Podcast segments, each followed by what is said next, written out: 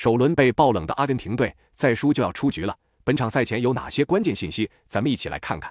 一、阿根廷首轮输给沙特，爆出本届世界杯第一个冷门。梅西承受着太多的压力，但是不光是梅西，球队进攻手段急需改善，不能仅依靠老将迪玛利亚传中制造威胁。尽管上半场攻入四球，但是多数越位，且球队心理承受能力一般。本场几乎是生死战，不出意外，球队将变阵。中场麦卡利斯特有可能首发，加强中场传控。阿根廷对于墨西哥队这个对手还是很有心得的。近些年来，两队多次交锋，并且阿根廷过去七次对阵墨西哥队，全部都能打入对手二球以上，并且最近三次对阵墨西哥队均零封的对手。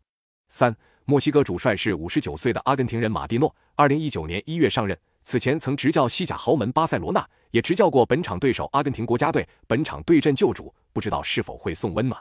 四。墨西哥上轮老门神奥乔亚再次展现神勇，力阻莱万点球。球队脚下技术出众，但是由于前锋西门尼斯长期伤病，没有正式比赛状态，这对球队攻击线是个不小的影响。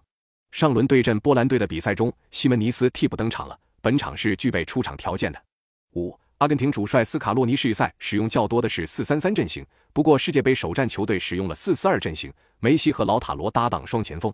而墨西哥主帅马蒂诺比较崇尚进攻，其基本使用四三三攻击阵型，打法比较激进开放。世界杯首战就是四三三阵型。